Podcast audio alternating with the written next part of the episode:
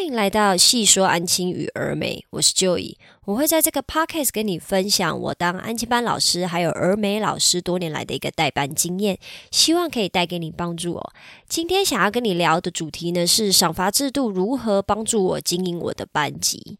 那听到这个题目，应该就可以知道我今天想要跟你聊一下，呃，我给奖品的方式，还有我什么时候会给予处罚哦。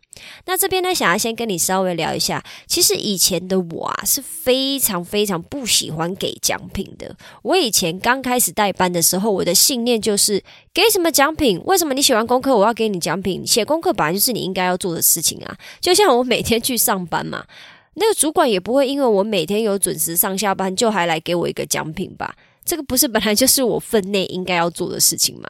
就是因为有着这个念头呢，所以其实我当时是很少给小朋友奖品的。我那时候跟他们沟通，还有建立的一个观念都是。你只要可以按部就班，然后细心的把该做的事情做好，然后到了学期末呢，因为我们会开同乐会，学期末的时候我一定不会亏待你们的。我就是要让小朋友知道说，人生啊本来就是有很多辛苦的事情，那我们可能就是要努力好一段时间以后，才有办法得到甜美的果实。其实到现在呢，我都还是觉得，呃，我的信念其实是这个样子，就是我的想法还是觉得说，平常动不动拿来没。没事就那么多的奖品给你啊，不管是大人还是小朋友都是啊，所以我以前呢非常不喜欢给奖品，当然啦，也因为我不是很喜欢给奖品嘛，所以其实我在带班级这一块，我自己现在回想吼，可能是跟其他老师比起来，会是呃相对之下比较辛苦一点。所谓的相对之下，就是可能我们班小朋友就会比较没有动力啦，因为我真的平常很少给。奖品虽然说我会给予口头上面的鼓励，可是其实我平常是不太会说哦，给你什么糖果、饼干呐这种，或者是给点数。我以前也不太给点数的，我不太去。建立一个规定，说哦，你什么样的情况下，我就给你加点，或者是给你加分，然后再利用那个点数加分，甚至是给你那种假的钱币，让你可以去换一些你的奖品嘛。那以前的我呢，处罚倒是给的很充足啊。所谓的处罚给的很充足，就是哦，只要小朋友今天没有写功课，或者是做了什么不该做的事情，我就会立刻给予口头的责备，这个是一定要的。然后我还会让他们去罚写或者是罚站，这个是我绝对会做到的事。事情，那这中间出现了什么样子的转机呢？所谓的转机就是。呃，发生了什么事情，然后影响了我的，就改变了我的想法，让我的想法开始有一点朝向，就是可能要多给奖品，多给奖赏这一块哦。最主要呢，是因为我们是有班费的使用的，我是不太确定其他的安亲班呢，但我自己的安亲班呢，其实是每个学期都有固定一笔班费给我们使用。那这个班费呢，就是看老师要用在哪边，只要记得打学校统编就好喽。那通常呢，这个班费老师都会用在，比如说购买班级的文具。如果比如说你觉得学校提供的文具你不是很满意，那你就一样可以用班费使用，呃，你就一样可以以使用班费去购买你比较喜欢的文具用品嘛。毕竟我们每天都要改本子啊，然后还要写东西，呃，买一个比自己比较喜欢的文具用品，我觉得这个绝对是呃理所当然的事情，无可厚非，无可厚非。那。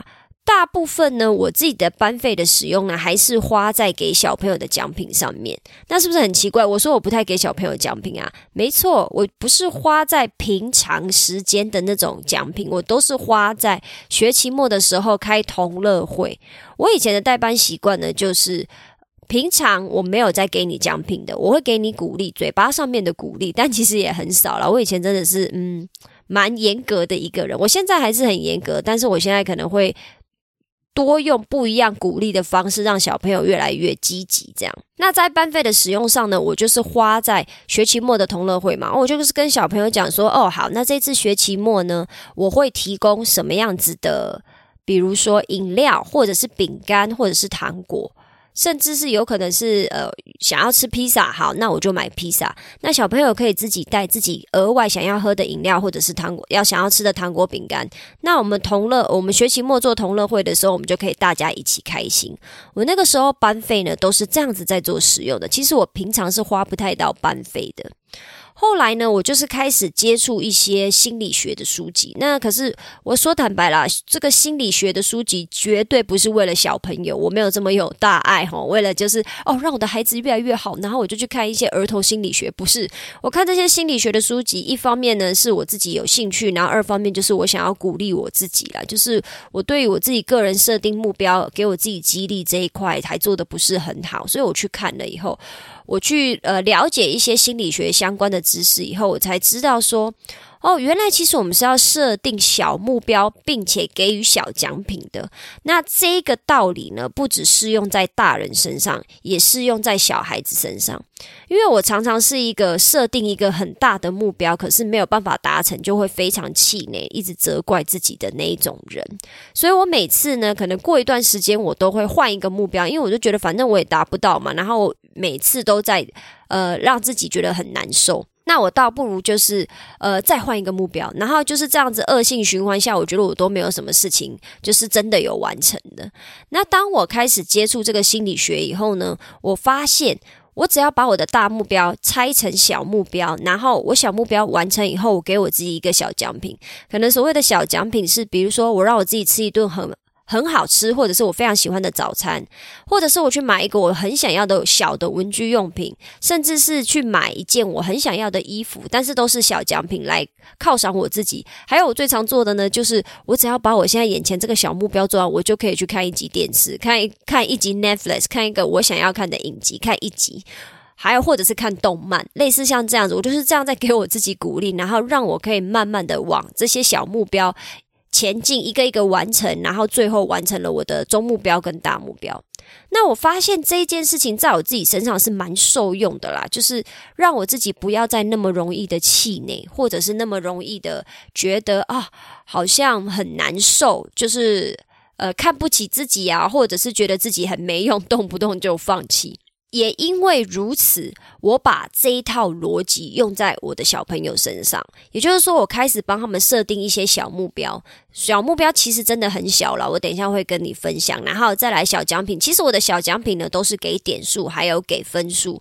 然后最后我们再来做结算，去做一个换奖品的动作。因为你就是像我之前有提过，在之前 podcast 有提过，你不太可能每天都给奖品啦。比如说每天都给奖品。就是一来就是计算上面，其实老师会比较辛苦；二来就是老师的荷包也是没有办法负荷的。今天不管有没有班费，有班费都很快就会用完了，更何况是没班费的情况下。所以如果你没有班费的话，可能会建议你就是给奖品这一块你自己要自行斟酌。再来就是给奖品这件事情呢，其实还是看。小朋友的年纪的，有的小朋友，比如说你今天带小姨，小姨她就是你随便给他一个小奖品，他都会非常的开心，可能给他一张漂亮的小贴纸，他们就很满意了。可是，如果你今天带的是三到六年级的话，他们的你知道，他们的贪心啊，他们的野心已经越来越大。你给他一张贴纸是完全不够的，好吗？那你要买什么呢？你总不可能每次都买很漂亮的笔、很漂亮的橡皮擦、很漂亮的小玩具吧？那这样老师很早就会破产啦。所以，所谓的小奖品呢，我觉得老师可能也要自己稍微去规划一下。像我就是先给点数，拿点数之后，我们再来看要怎么换，这样。那说坦白的，我开始做出这样子的转变以后，就是我开始慢慢调整我的代班方式。就是好啦好啦，以前我觉得你写功课是你分内的事，现在我就是告诉你说，好，你只要认真写完功课，我就会给你加点，或者是更呃，或者是更进一步，就是如果你今天写的功课零失误，没有任何的错误，代表你很认真的在写这一项作业的话，我也会给你加点。结果呢？就因为这样子代班方式的改变，就是我开始跟我们班小朋友讲说，我有这样子的新规定以后，他们的表现真的越来越好，然后也开始慢慢进步了。可能以前就是功课就是虽然不太敢爱写不写啦，毕竟我是一个非常凶的老师，但是因为有了这一层鼓励以后，他们会知道说表现好也会有。得到更多他们想要的东西，而不只是说哦表现好是应该的，表现不好就被骂。其实我现在讲一讲，有一点点惭愧啦。我自己是大人嘛，我也会有时候也会觉得说，老板真的很贱啊，王八蛋，就是啊，我表现好是应该，然后我表现不好就要被你侮辱扣绩效。那我好像也是这样子在要求我们班小朋友的。其实我觉得我这样子是。很不应该，然后也不太像一个，也不能讲不太像啊，就是我也还在学习啦。就是我以前的想法真的就是如此，可能就是像那些烂很烂的老板惯老板一样。那还好，我纠正了我自己的错误。我现在也是尽量会给我们班小朋友鼓励，让他们觉得哦，每天每天来这边上课呢，不是只有痛苦，还是有开心的事情。那会这样子的转变呢？最主要就是我刚刚分享的嘛，就是我接触了心理学的书籍，然后我开始去调整以后，发现小朋友真的表现是有进步的。所以我今天想要来跟你分享一下哈，我最主要是什么情况下我会给奖品，然后什么情况下我会给处罚。那至于我的呃。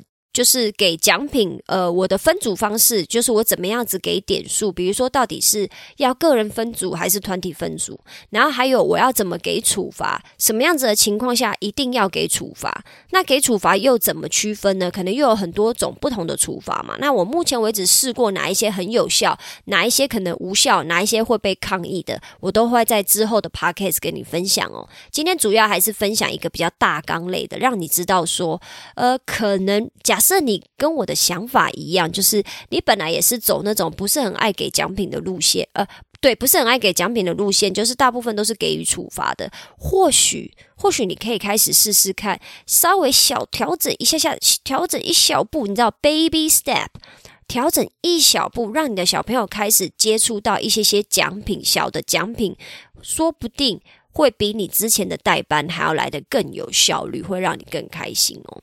那我现在先告诉你一下，为什么情况下我会给奖品呢？其实呢，这些给奖品的。逻辑都差不多啦，好，不管你今天是安静班老师还是儿童美语老师，我觉得这个都是适用的。就是你可能要先建立起一套你自己的规则，因为每个老师的习惯还有规则不一样。我今天跟你分享我的，不一定代表你要照单全收，因为我 care 的东西，你说不定没有那么 care，或者是你们补习班的风气不适合，那你就慢慢把它调整哦，微调、微调、微调到的适合你自己的价值观，适合你们补习班风气的一个。系统一个方式，然后慢慢的跟你的小朋友每天去练习，到最后他们就会习惯。好，我们在这个班级的经营就是这个样子。我们遇到什么样子的状况，老师就会给我奖品；可是我遇到什么样子的状况，老师也会给我处罚哦。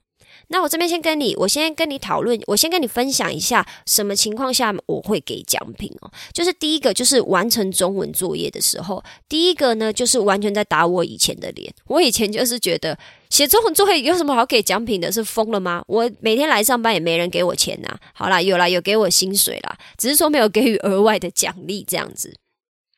为什么完成中文作业要给奖品这件事情哦？呃，再说一次哦，我的奖品是指我的点数，我的点数最后结算以后才会给奖品哦。哈，这边先跟老师稍微就是特别提醒一下，所以呃，你要给奖品还是你要给点数加分记点，或者是给假钱币，或者是你要盖印章，我觉得都是可以的，就是看老师自己个人的习惯。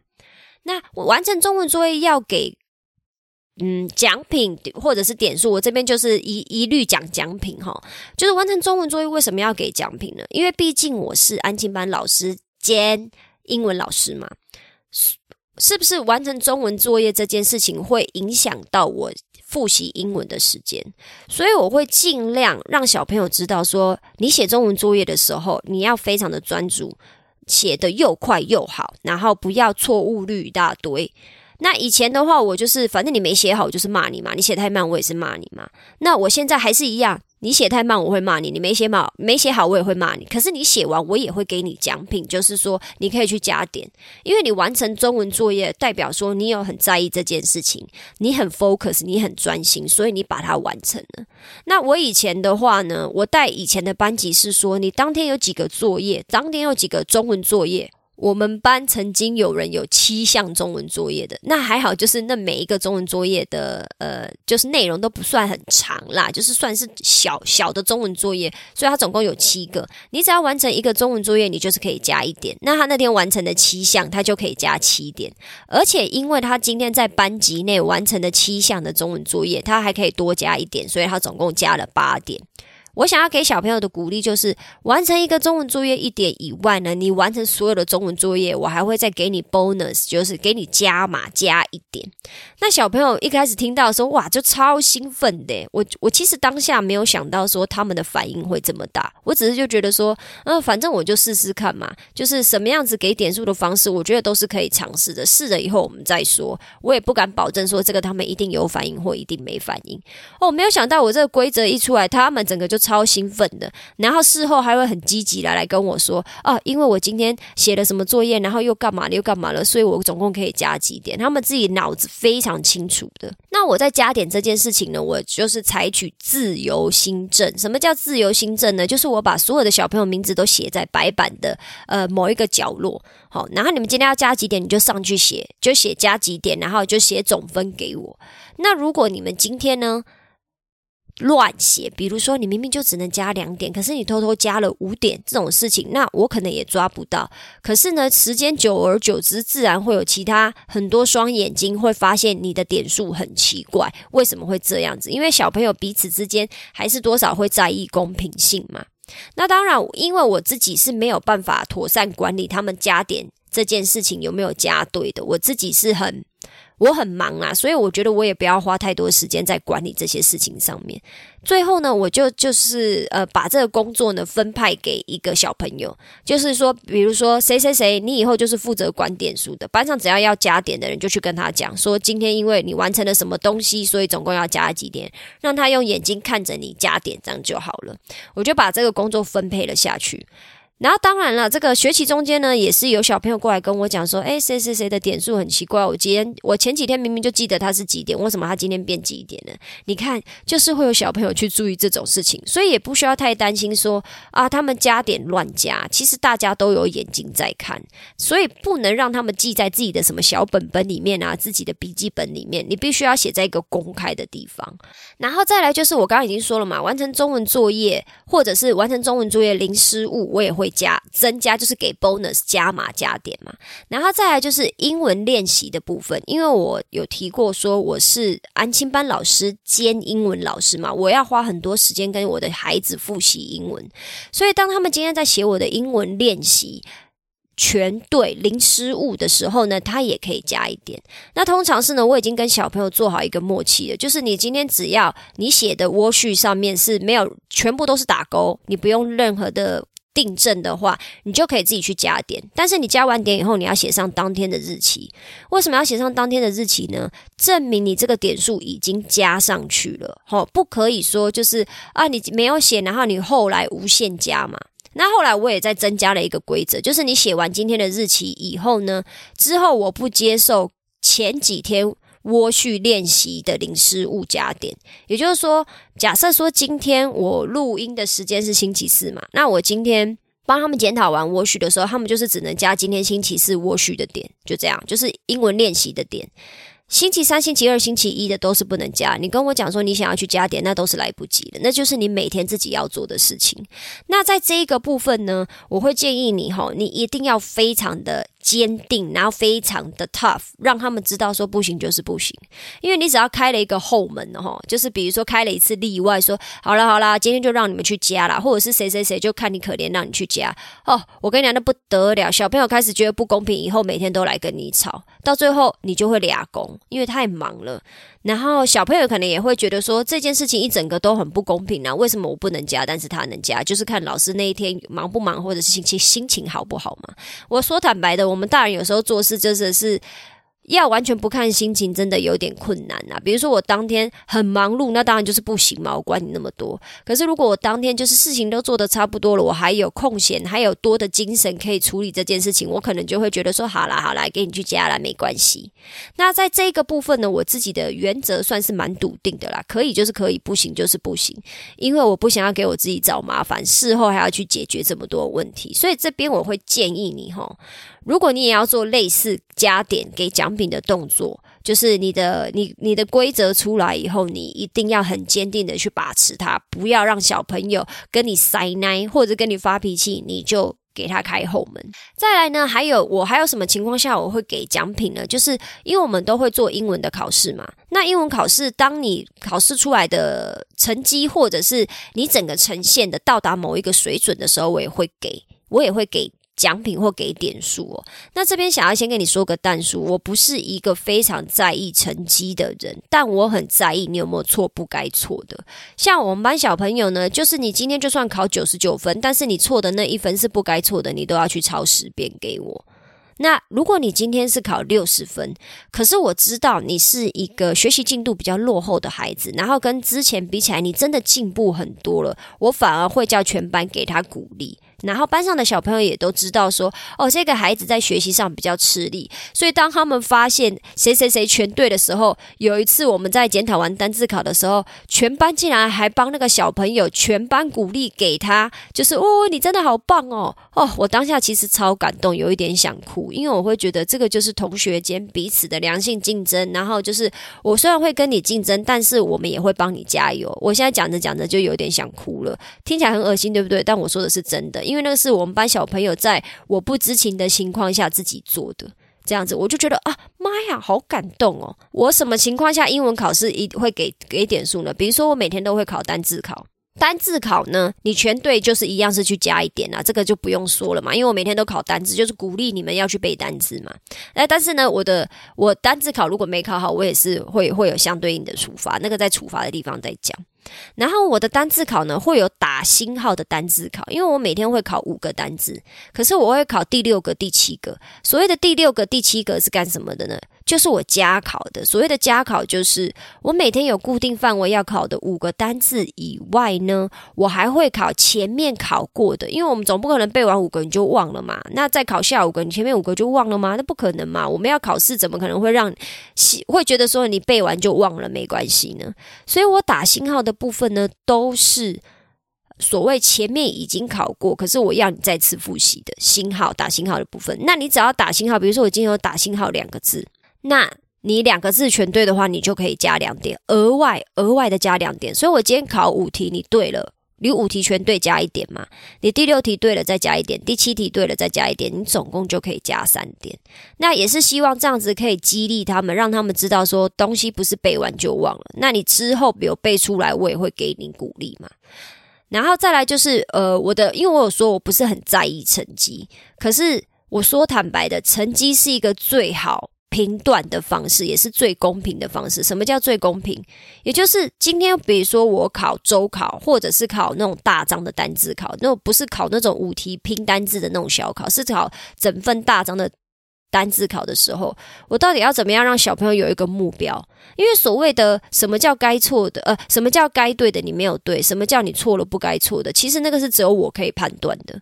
那只有我可以判断的当下，小朋友要朝哪一个目标去努力呢？因为他在看题目的时候，小朋友是没有那个认知水准，说哦这一题是不该错的，所以我不可以错哦。小朋友是没有这种判断水准的。小朋友如果有的话，他就来当老师，他就不需要当小朋友，不用当学生了嘛。所以呢，在这种情况下，其实老师还是要给他一个成绩、一个目标哈。所以我跟我们班讲的目标就是：好，如果你今天英文考试你有到九十分以上的话，你可以加几点；你有到九十五分以上，又是加几点；你到一百分的话，那就是加几点。我是有给他们一个 range 在的，让他们知道说：哦，我考几分可以加多少，我考几分又可以加多少。那当然，你一定是考越高越。你可以加的点越多嘛，代表你越细心，你犯的错越少嘛。那在这个状况下呢，我们班竟然还有人问我说：“那的确我今天如果没有考到那个，我还考了六十分，需要扣点吗？”他们就是嗯，算是有在动脑啦。我也是觉得，呃，不错不错，很好。我就跟他说：“好啦好啦，不用啦，我就是想要鼓励你们呐，我又不是动不动就要给处罚。如果你今天真的没有考到我要的成绩，是不用扣点的。”他们才哦松了一口气。我是觉得蛮好笑、蛮可爱的啦。所以这个是呃，我目前为止呃归纳出来、统整出来，我大概的。给奖品的一个方式，还有一个制度，就是我遇到什么状况，我会给点数或奖品哦。接下来跟你讨论一下，我什么情况下会给处罚。那你在听了以后，你可能会发现，诶，我的处罚相对来讲其实比较少哦，这也是很正常的，因为呢，给处罚的效果真的比较有限。我说坦白的，其实我以前也是动不动就给处罚的人，可是你只要带班带久了哈，就像你带自己的小孩一样，如果你有小孩，我是没有小孩啦，就是如果你处罚用。的太频繁，或者是用的很极端到一个极致以后呢，你就会发现小朋友已经麻木了，小朋友麻痹了，他们没有什么感觉了。那我觉得这个可能对大人来讲也是一样啊，就是其实大人也是这个路线的，我们是没有办法一直接受处罚，然后还去往越来越好的地方发展。我们会尽量不想要被骂嘛，可是。我们要怎么样越来越往前进？其实是看着目标还有鼓励的啦。这个也是我自己接触心理学以后，我才越来越认同这些事情。可能以前小时候的生活被大人这样子教导，还有学校这样教导，有点制约了吧。所以虽然即使我在代班这件事情很严格，我都还是会尽量希望在可以的。地方可以的部分，让我的孩子自己去做思考，让他们自己去做决定，不要动不动就跟我说要回家问爸爸妈妈。我就是还蛮想揍他们的这样。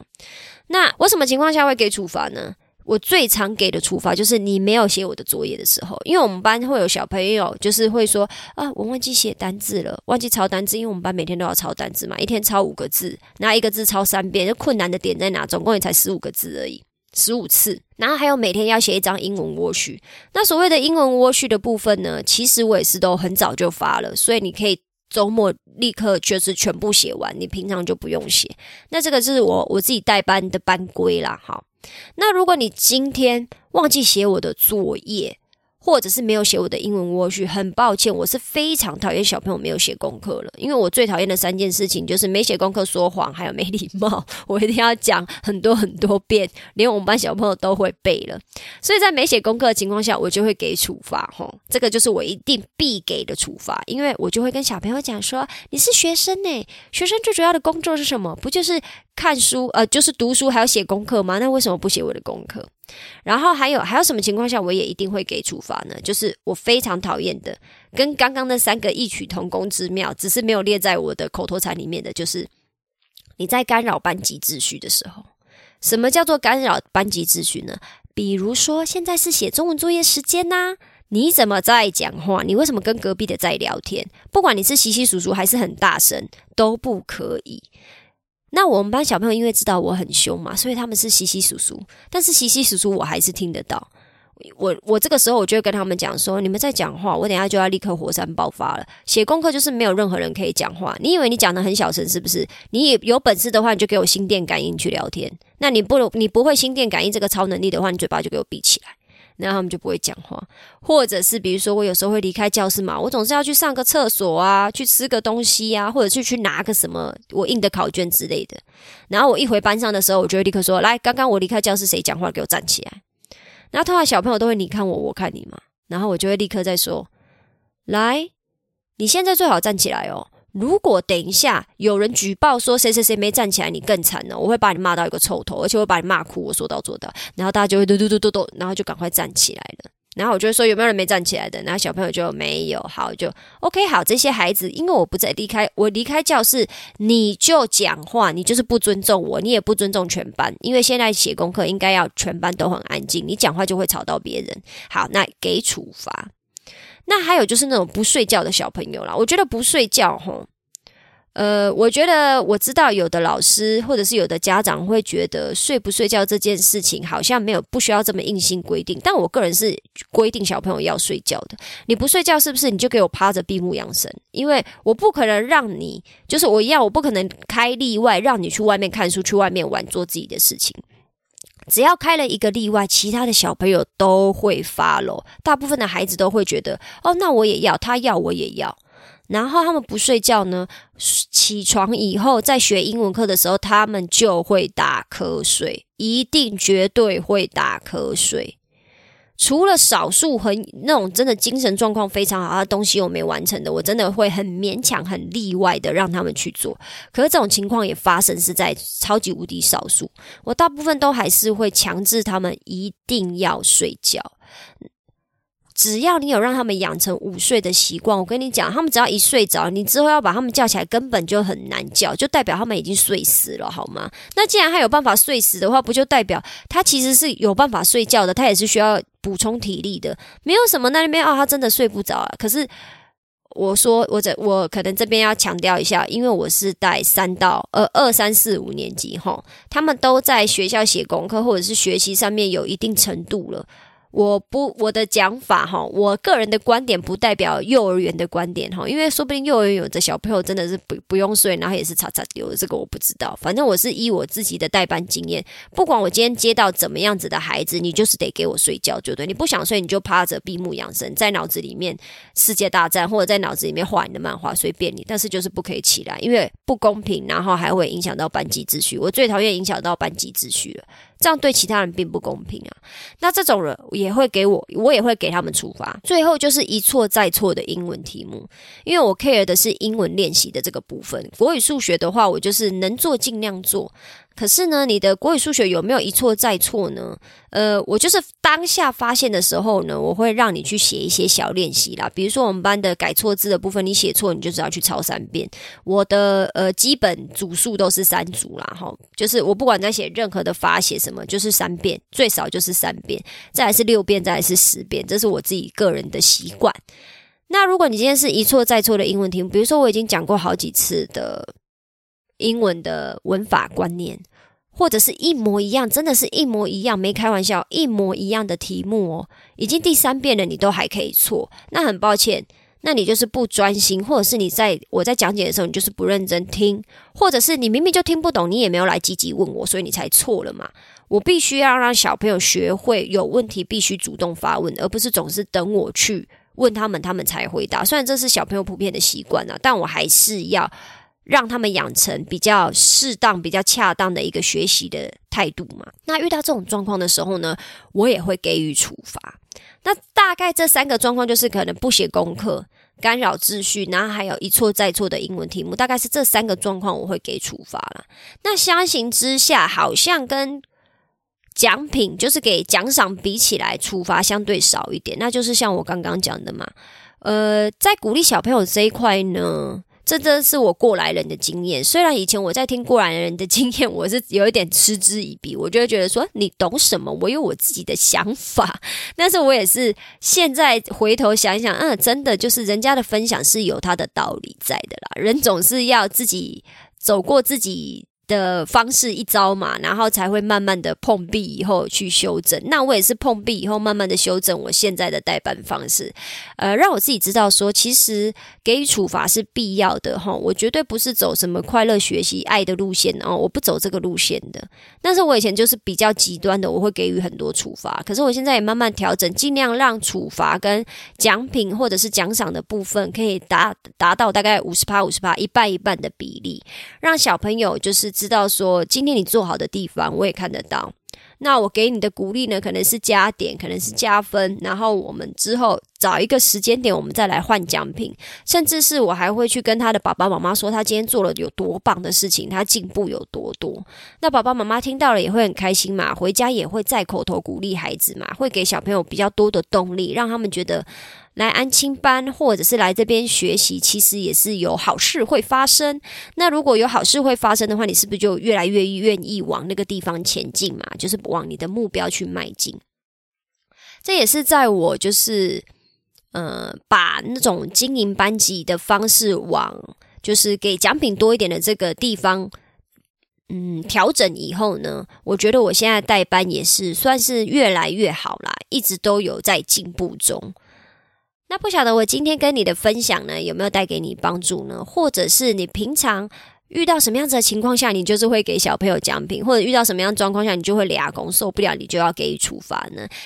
都可以麻烦你哈，就是在评论区帮我留下你的分享，让我可以优化我的奖赏制度，然后可以让我就是在经营班级这一块越来越好，也可以分享给其他人知道，或其他老师知道，我们大家都可以彼此互相学习或互相切磋，或者是你有遇到什么小朋友很欠揍的，你真的觉得说这个状况哦，我真的就是不给他处罚是不行啦，或者是小朋友做了什么样的事情让你觉得他真的实在是太棒了呢？也可以帮我分享哦。